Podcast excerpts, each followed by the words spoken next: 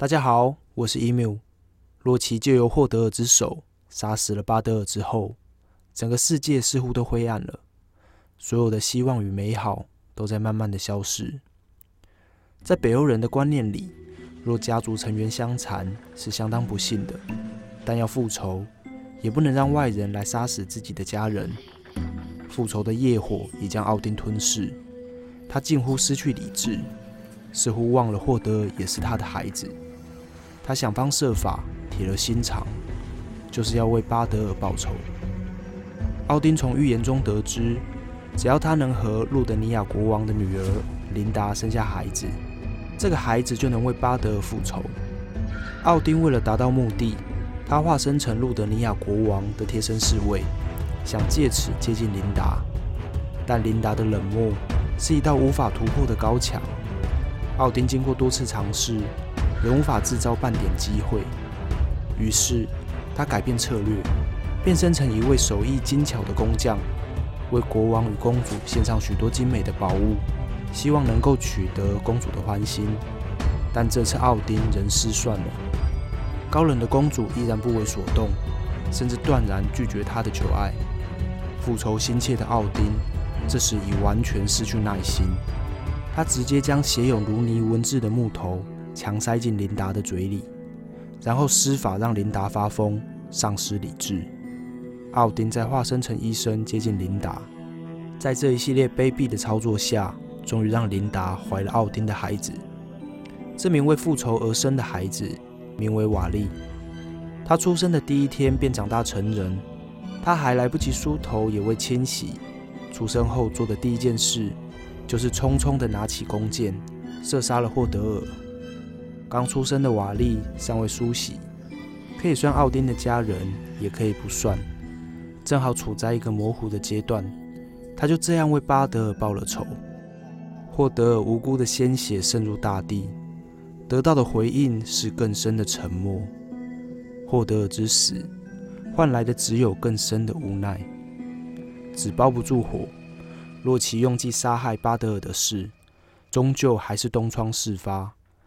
诸神知道后，气愤难平，却也无可奈何，因为在神国建造之初，众神曾一起宣誓：神的所在之处不能有血，在阿斯加特里必须永恒的和谐宁静。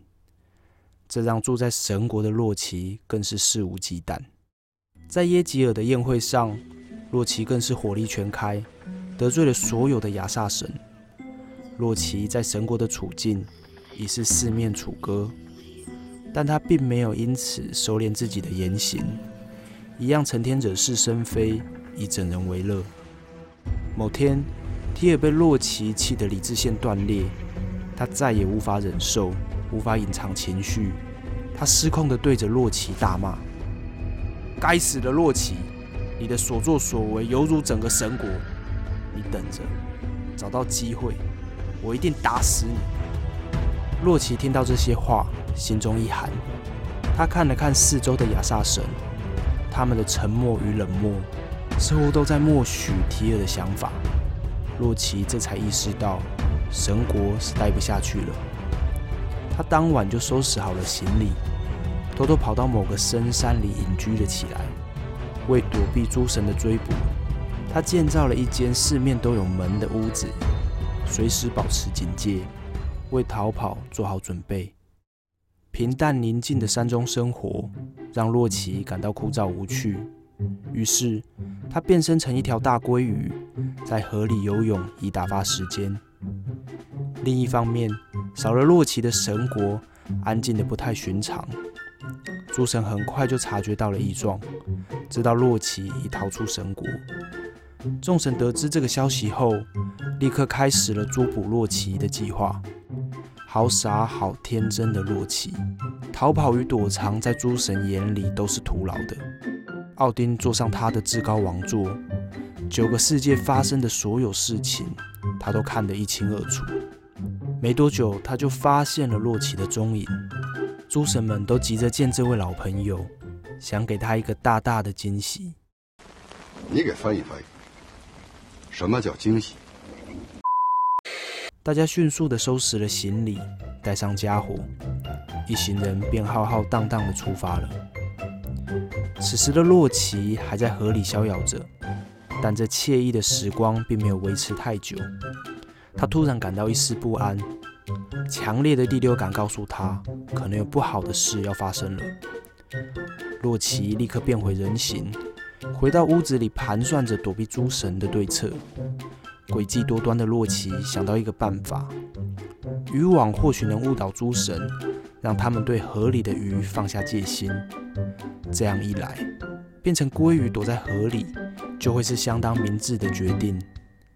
洛奇觉得这个主意太棒了，于是他开始专心地编织渔网。没过多久，在这静谧的森林里，突然传来了一阵骚动。洛奇小心地透过窗子往屋外查看，一看不得了，诸神们个个手拿家伙，不怀好意地朝着房子走来。洛奇吓得脸色铁青，慌乱的他立刻把渔网丢进了火炉，赶紧跑出屋外，匆忙地变身鲑鱼躲进河里。洛奇前脚刚走，诸神后脚就踏进了小屋，见不到老朋友，让众神略显失望。这时，神族口水创造的高智商人类库瓦希尔看出了端倪。他指着火炉中烧了一半的渔网推断，洛奇一定还没有走远。且他大胆地推测，这可能是洛奇误导诸神的诡计。他应该是躲在附近的河里。听完口水人精辟的分析，诸神们马上合力编织了一张大渔网，然后赶往河边，在瀑布下方撒网。渔网设置完毕，诸神们开始从上游一路将鱼群往下游赶。洛奇就这样一路被逼到了瀑布边缘。洛奇眼看是逃不掉了，只好用尽全身力气最后一试，希望奇迹出现，能跳过渔网。但现实总是残酷的，这一跳终究还是不够高。洛奇直直落下瀑布，被困在渔网里。诸神们开心地收着渔网，他们发现了一条大的出奇的鲑鱼。他们猜想，那应该就是洛奇。提尔心急地跳入水中去抓那条鲑鱼。洛奇看到提尔朝他靠近，他紧张得不停乱跳。提尔果断地抓住了鲑鱼的尾巴，因为怕这条鲑鱼逃脱，提尔用了很大的力气握住鲑鱼。没想到。竟然把鲑鱼的尾巴握成细细长长的形状。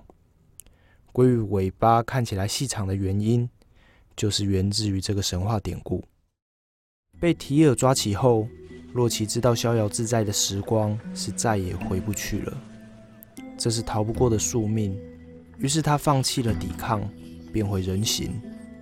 诸神把洛奇带到了深山的洞穴里，还抓来了他的两个儿子。奥丁将他其中一个儿子变成狼，让他亲口咬死自己的兄弟。被咬死的儿子肠子被诸神取出，这条血腥虐心的绳子牢牢将洛奇捆绑在巨石之上。诸神觉得这还不够，斯卡蒂又找来了一条毒蛇，并将这条毒蛇固定在洛奇的头上，任毒牙渗出的毒液滴落在洛奇俊美的脸庞。强烈的腐蚀性伴随着剧烈的疼痛，看着洛奇痛苦的哀嚎，诸神这才心满意足，一行人愉快地返回神国，大肆庆祝。唯有洛奇的妻子西格恩留了下来，他不忍心看着洛奇受此折磨，于是他找来了一个大钵承接毒液，但大钵终究会装满。西格恩去倒掉毒液时。洛奇就会继续受到毒液的疼痛煎熬。洛奇挣扎的剧烈程度，据说能让大地都产生震动。这就是地震的神话注解。日复一日，年复一年，洛奇在暗无天日的山洞里，忍受着无尽的绝望，刻骨的痛积累着对诸神的恨。复仇之心是活着的唯一理由。阿斯加特的末日对洛奇来说是美丽的宿命终点。对于毁灭，他毫不掩饰，发自内心的充满期待。